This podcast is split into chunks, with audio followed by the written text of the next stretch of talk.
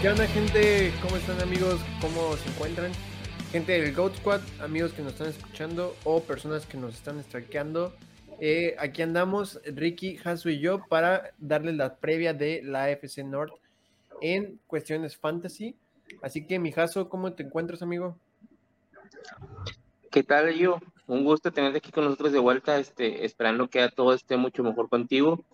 Eh, y pues gracias, gracias a la gente que te apoyó y que te demostró mucho cariño. Ricky, que un saludote. Espero no andes, andes bien después de este fin de semana. Este, ya cada vez falta menos para que la espera de todo esto que estamos queriendo con ansias desde febrero comience. Entonces hay que darle estas últimas previas y con todo el gusto que nos queda. Así es, ya estamos listos para, para, para esto. Mi Ricky, ¿cómo andas? ¿Qué onda, yo Aquí también feliz de que ya nos estés acompañando de nuevo. Ahí nos diste un sustito la semana pasada, pero como dijo Jaso, agradecer a todos, a todos los que apoyaron, no nada más nosotros como Gold también en los otros creadores de contenido que también ayudaron. Este, y pues aquí estás de nuevo, sí, vas a seguir aquí terqueando y dándonos tus opiniones. Este. Sí, pues muchas gracias a todos este, los, que, los que apoyaron, a mi, a mi familia, eh, sobre todo para aminorar los gastos del hospital. Este, como dice el Chapo, soy, soy eterno, soy inmortal, aquí voy, voy a seguir molestando y diciendo que Yavonte Williams es top 12 y esas tontadas, este, cosas de huastecos, ya saben, pero pues hoy toca eh, una división que históricamente siempre nos ha regalado carnita, mucha carnita en fantasy y súper complicada y competitiva en la vida real. Vamos a hablar de la FC North. Así que este, toca y vamos a hablar de los corebacks primero. Y obviamente, este, eh, hay un claro ganador, este, no hay, o sea, no hay más. Es el claro favorito eh, para poder meterse a la conversación otra vez de ser el coreback 1 en fantasy y quitarle el trono a, eh, o sea, de los que están para quitarle el trono a Josh Allen y es Lamar Jackson, obviamente. Eh, de aquí no hay muchas dudas, solamente aquí mi pregunta es para, para, para ustedes dos, Ricky. ¿Desde qué ronda lo empiezas a tomar? A Lamar. Sí. Este, en, una sexta lo tomo. Si me cae en una sexta, está Lamar Jackson, lo tomo sin, sin pensarle mucho. Yo normalmente en las ligas de un coreback no tomo coreback hasta la 8 o la 9, por ahí veo que puede caer Russell Wilson o Daka la 10, que me ha tocado en los últimos drafts que he estado. Pero si me cae en la sexta un Lamar, no la, no la dudo. Así es. Mi, mi Jaso, ¿en qué ronda ya no te lo piensas? Ya dices es un robo para mí aquí. Andas muteado, tres muteado. Disculpa. Yo creo que si llega a caer a séptima ronda, yo lo consideraría en robo.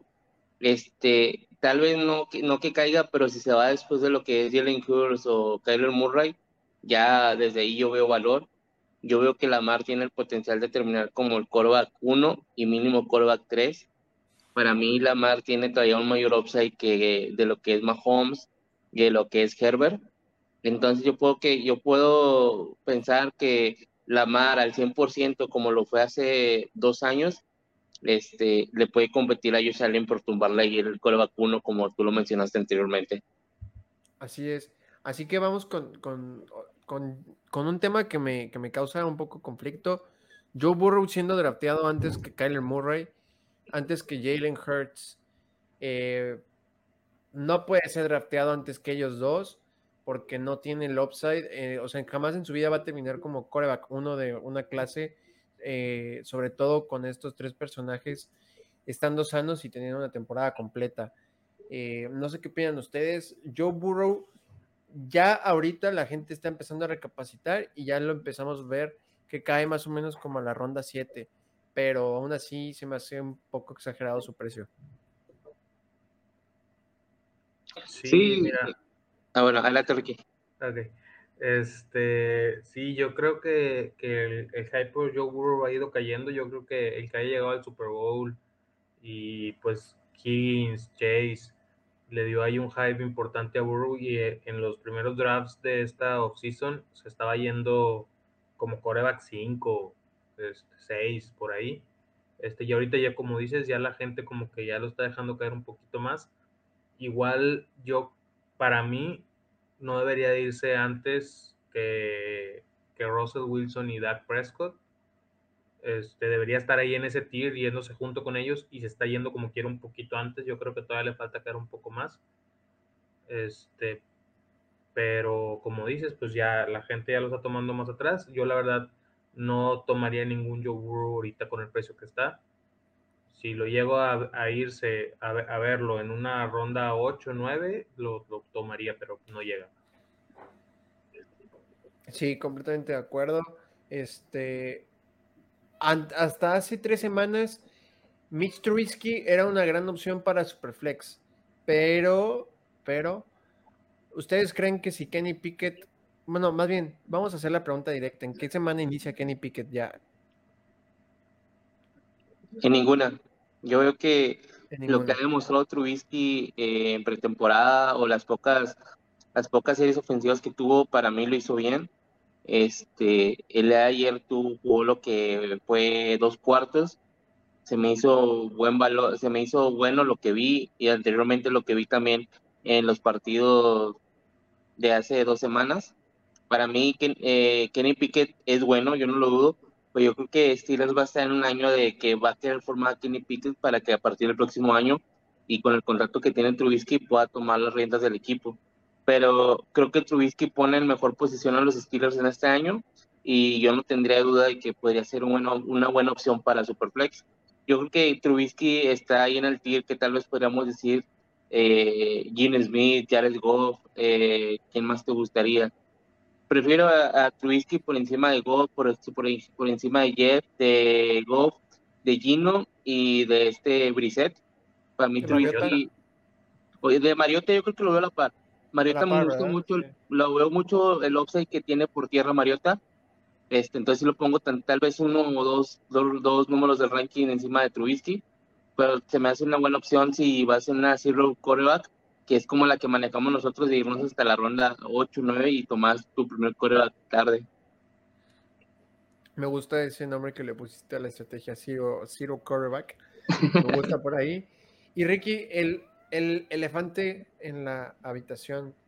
Dishon Watson es drafteable en ligas de un coreback.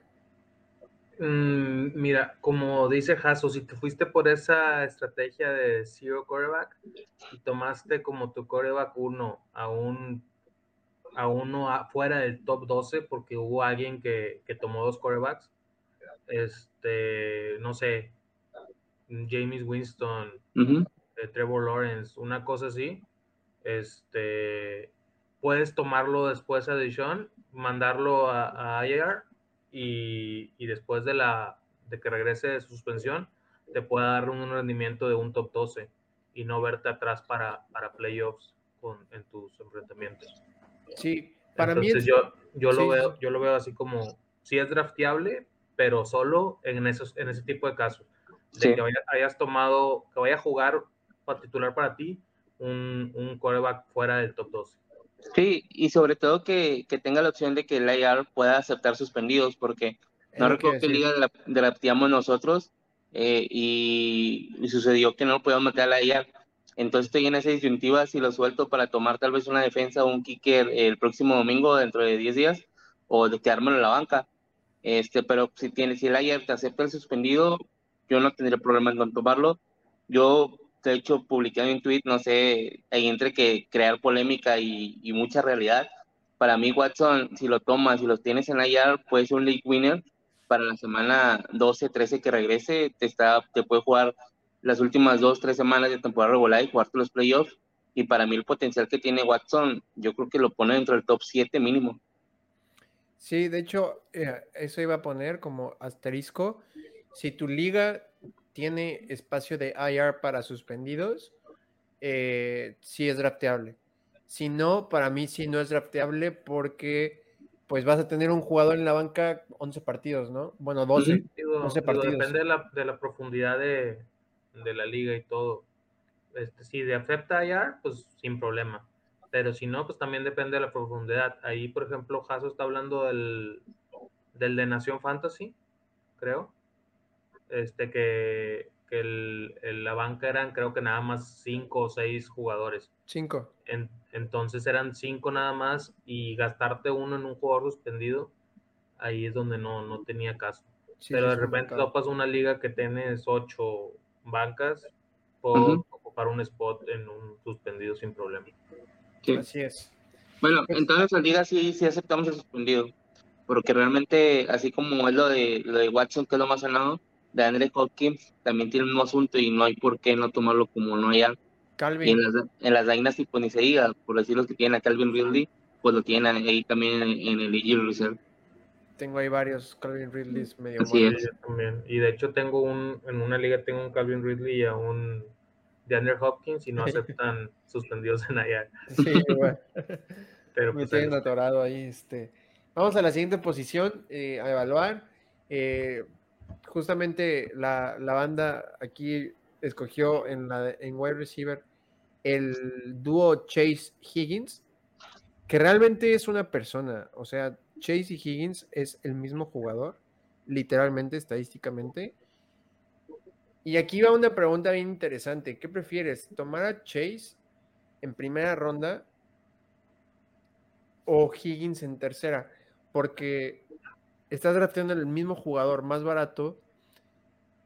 En este punto yo prefiero draftear a otro wide receiver diferente, estilo eh, Justin Jefferson Davante Adams, Stephon Diggs, que a Chase.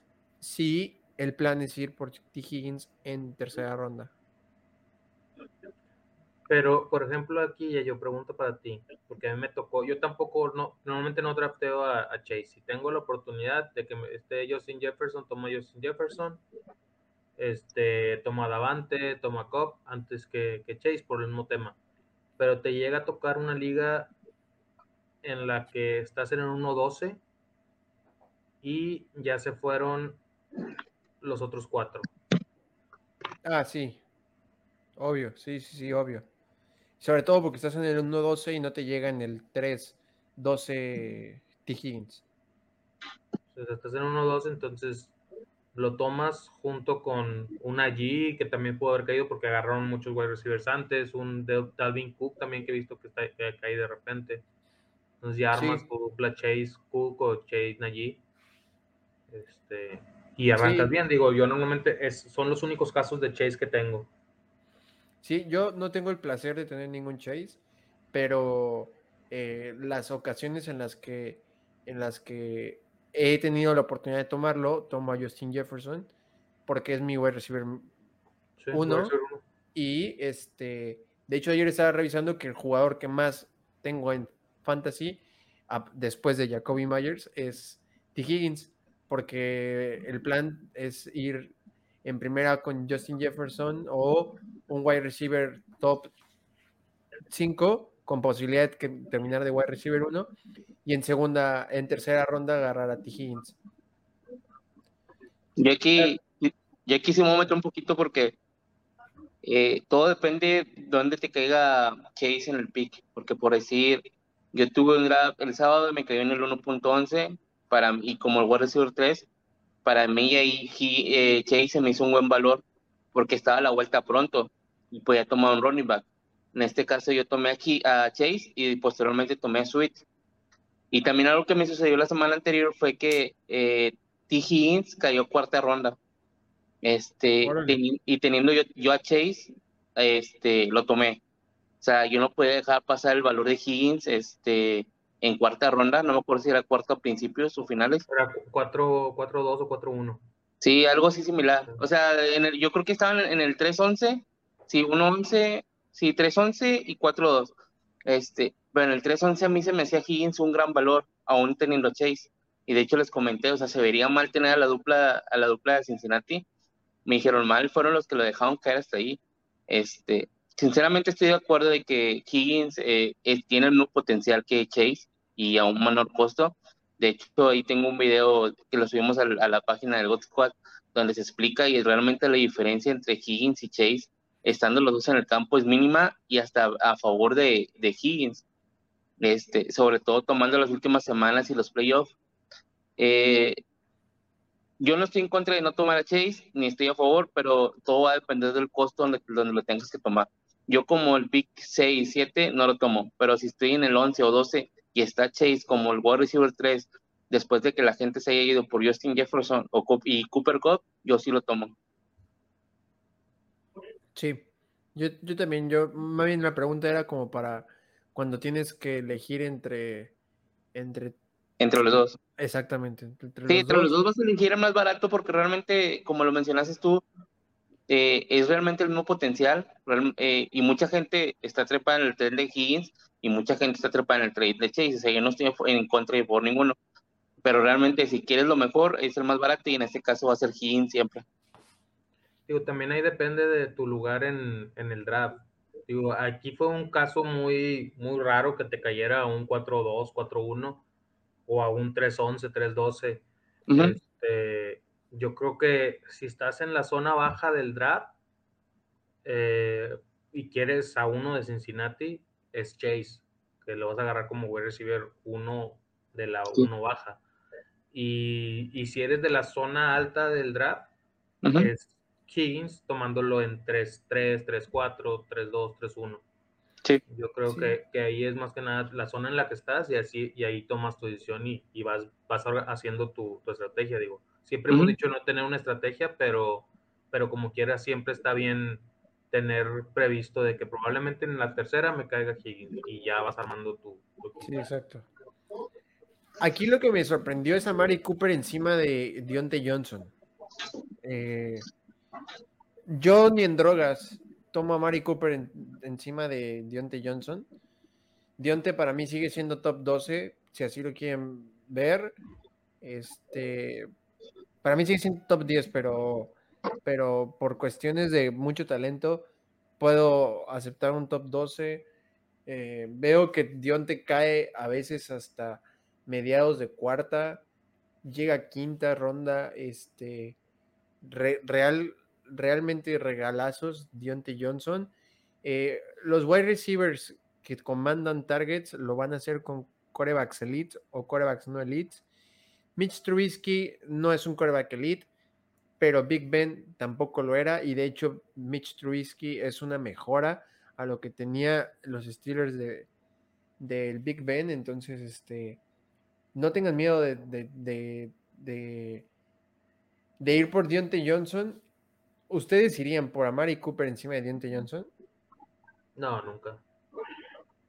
Nunca. No.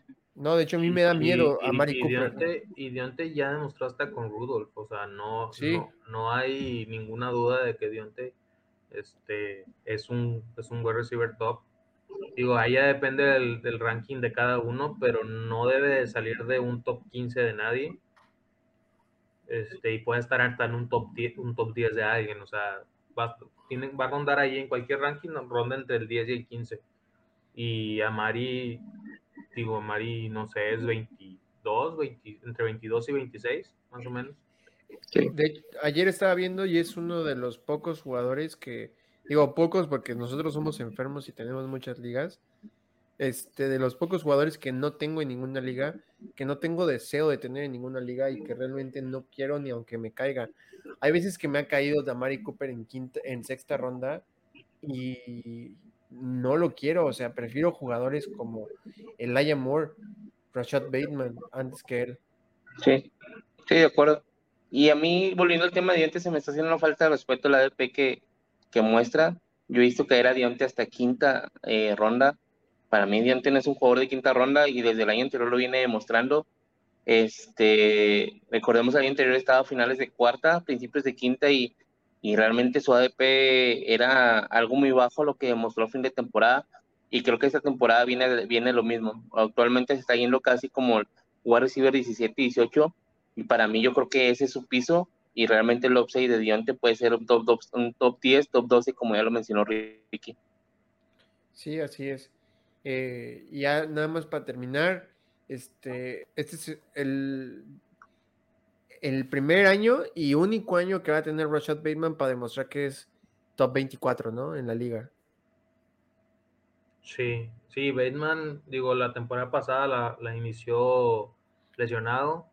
Este, yo creo que nunca llegó a jugar al, al 100%, aparte de que estaba ya, le tocó un Lamar también lesionado cuando él regresó, este, Mark Andrews ya establecido eh, con Huntley, este, ahí Marquis Brown también ya, ya, tenía su lugar seguro, entonces llegó, llegó una situación pues no favorable para él para su primer año, este, regresando de lesión y pues con los targets ocupados. Ahorita con la mar de inicio, como wide receiver uno del equipo, este, ahí dividiendo de targets con, con Mark Andrews. Eh, yo creo que es su oportunidad de, de, destacar. Yo sí lo veo dentro de un top 24, un wide receiver 2 de fantasy.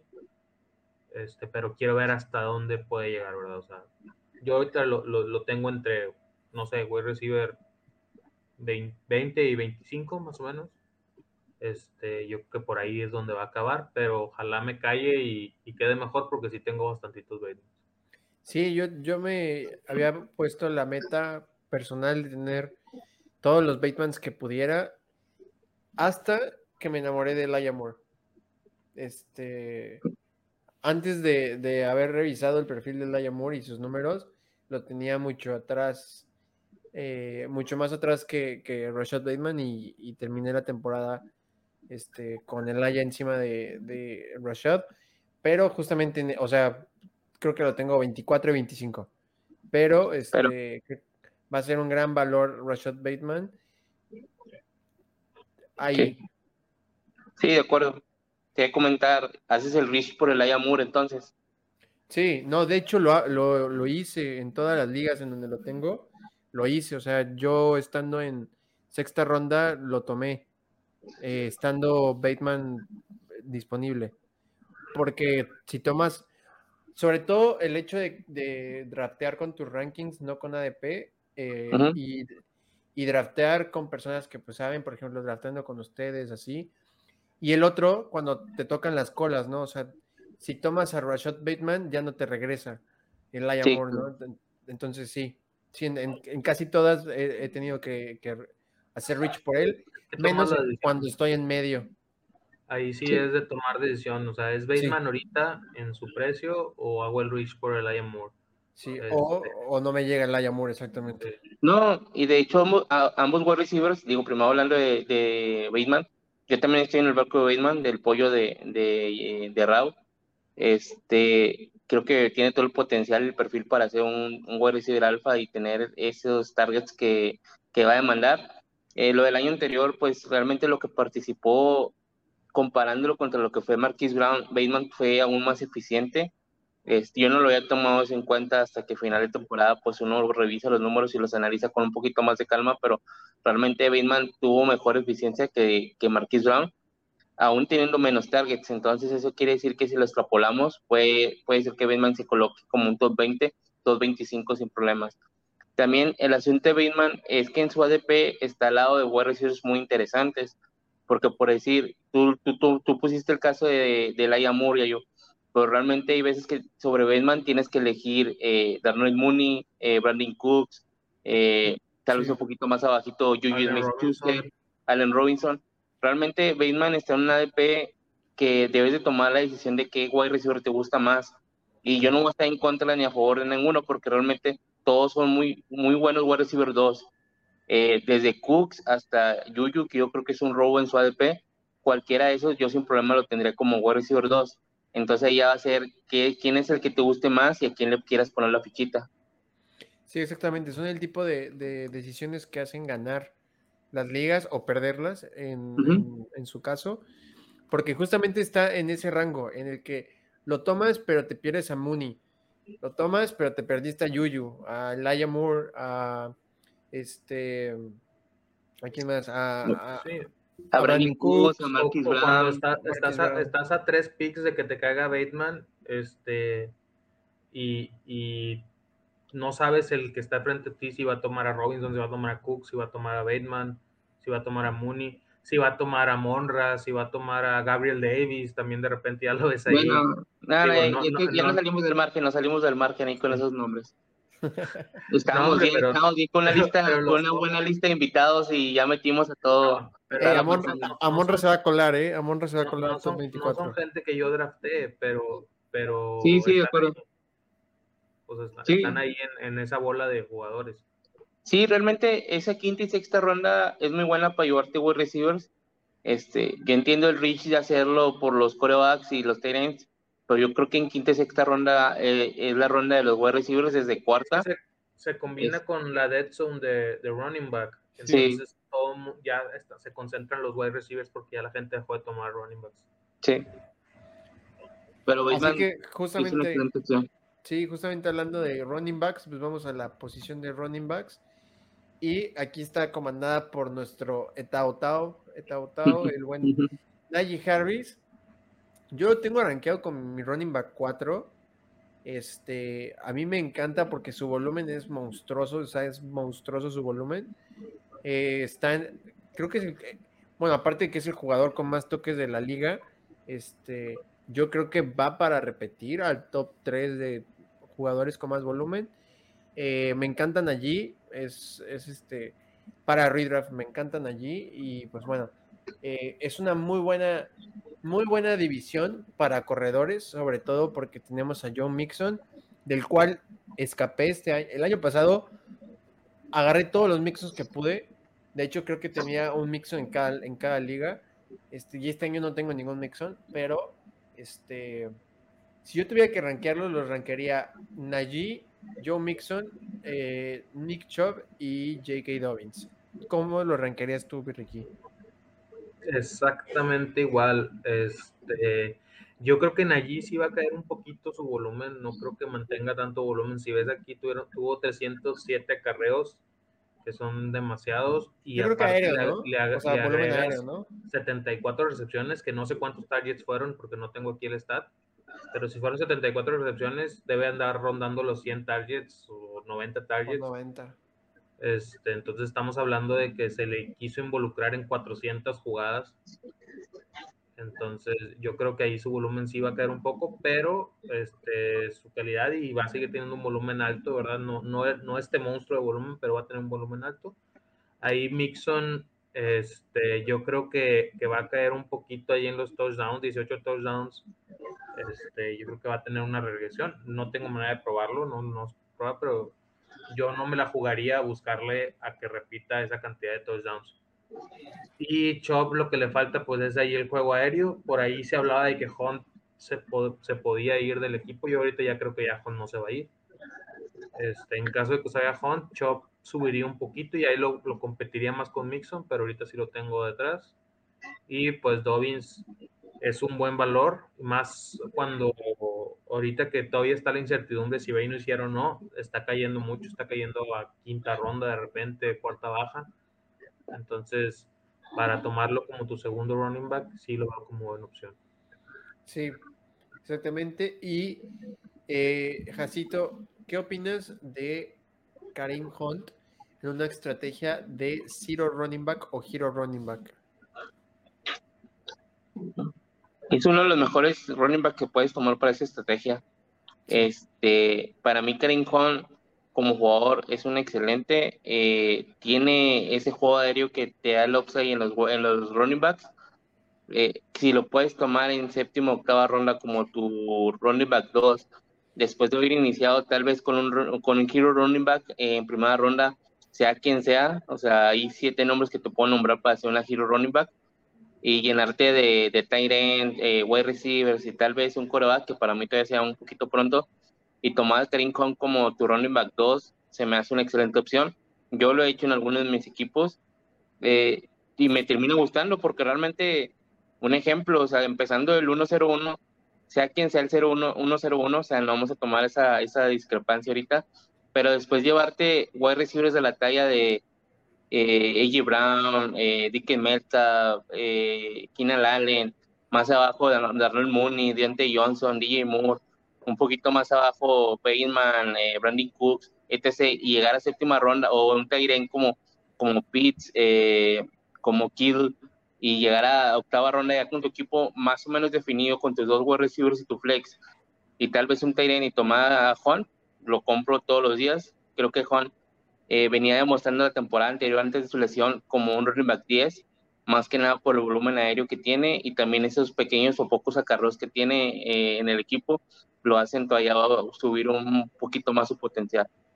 Sí, es muy bueno. De hecho, no ha tenido ni una, ni una sola temporada en la que, es en la que está sano que sale del top 12.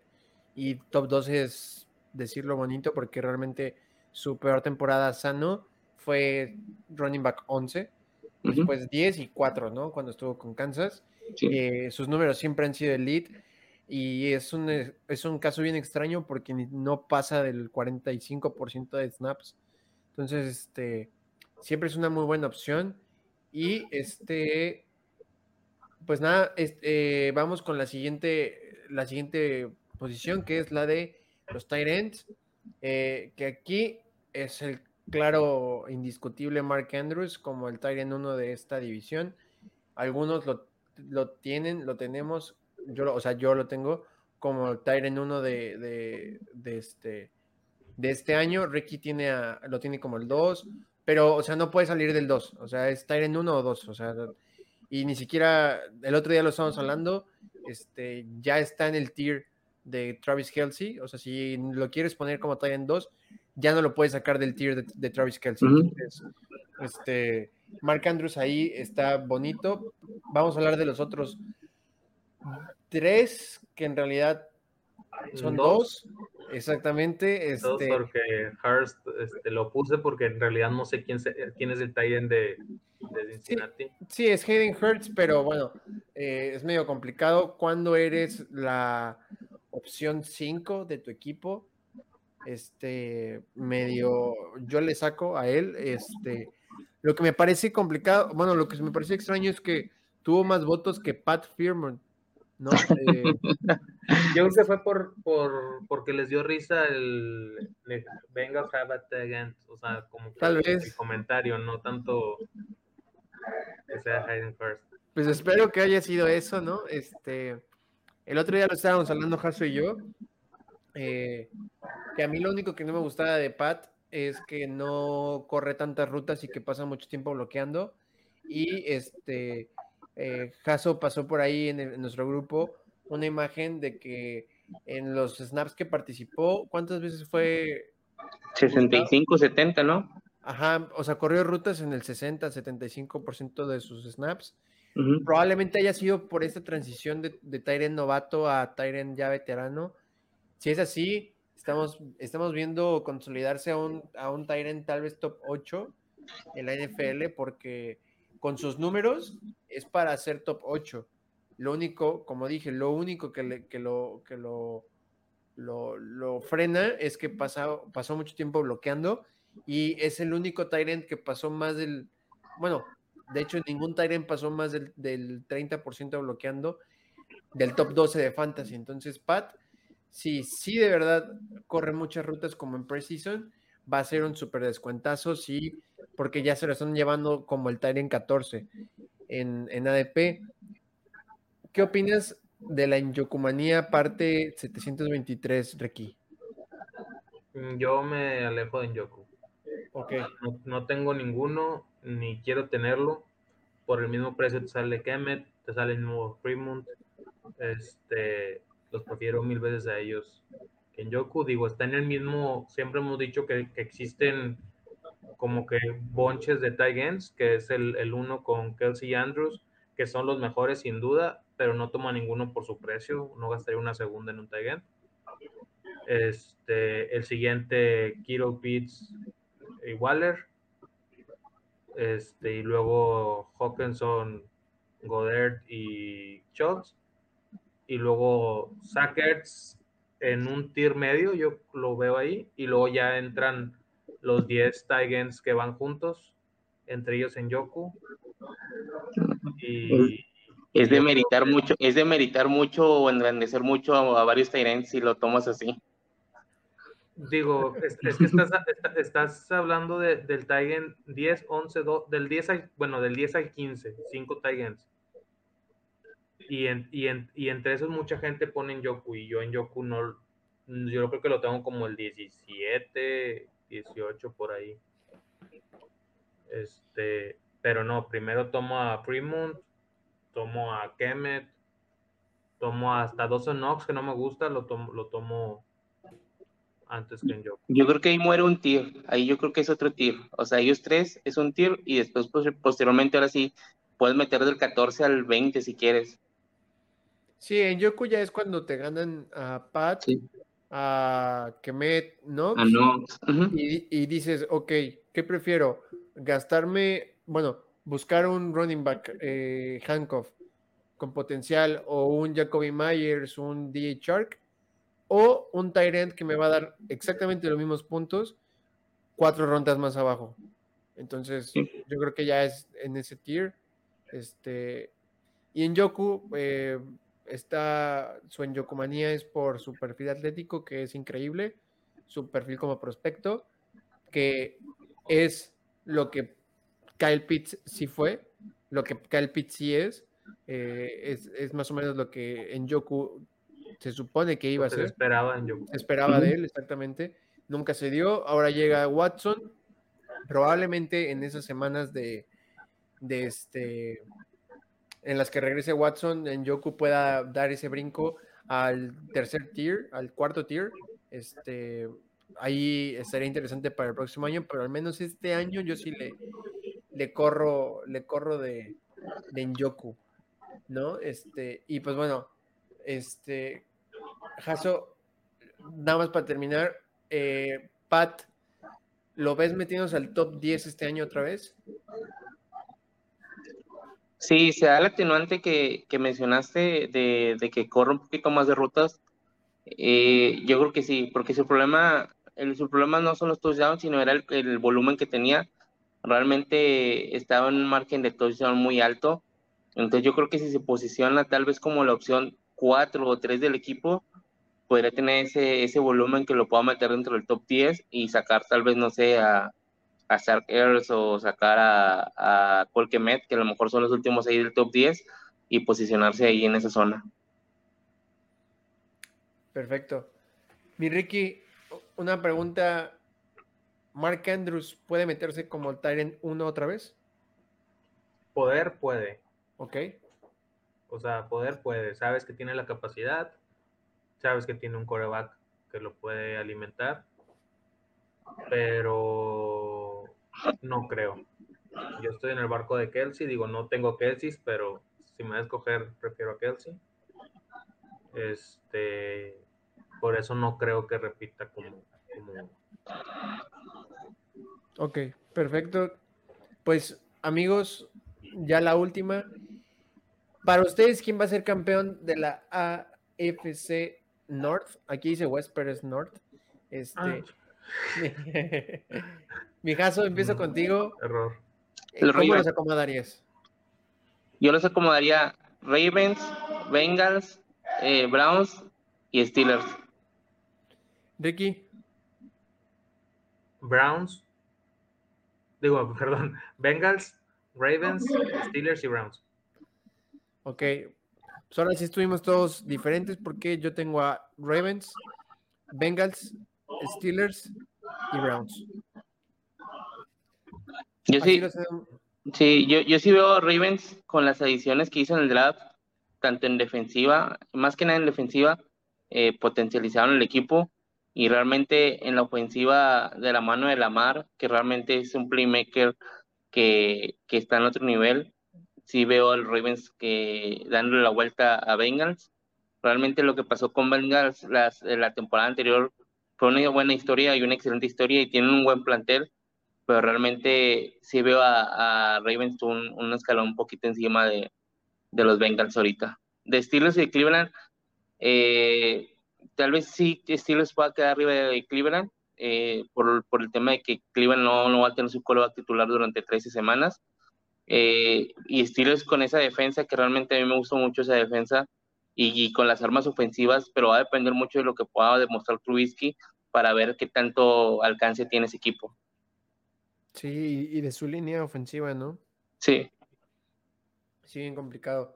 Pues amigos, hasta aquí llegó nuestra previa de la FC North. Hasta yo ya me confundí con lo de West. La FC North. Este, ya saben dónde pueden seguirnos. Nos pueden seguir como Goat Squad o como arroba Goat Squad FF en Facebook, Twitter, Instagram y de repente en TikTok también ahí andamos. Este, y obviamente no olviden de, si están viendo este video, mandándonos un saludo a nuestras redes eh, personales. Estamos como arroba jjaso, bajo ff, arroba Ricky Fuentes o arroba Yayo Rocha 11 y a, nuestras a nuestra red de Twitter por si nos quieren presumir su roster, si quieren que se los califiquemos, si quieren que le demos nuestra opinión sobre cómo mejorar. Y ya saben que ahí está nuestra comunidad de Discord, siempre, siempre armando nuevas ligas, armando discusiones, eh, opiniones de trades, eh, muchas cosas muy bonitas ahí en la, en la comunidad de Discord. Y si están aquí en YouTube, no olviden darle like al video, nos ayudan mucho, a la campanita, suscríbanse y este, pues todo de nuestra parte, mi caso, Ricky, gracias por estar aquí y este, nos vemos en el siguiente episodio, ¿no? Sí, es, gracias a todos por estar. De nuevo, gracias a todos que apoyaron con Yayo y saludos para todos. Muchas gracias, banda. Hasta la próxima. Estamos al pendiente de la última división. Bye.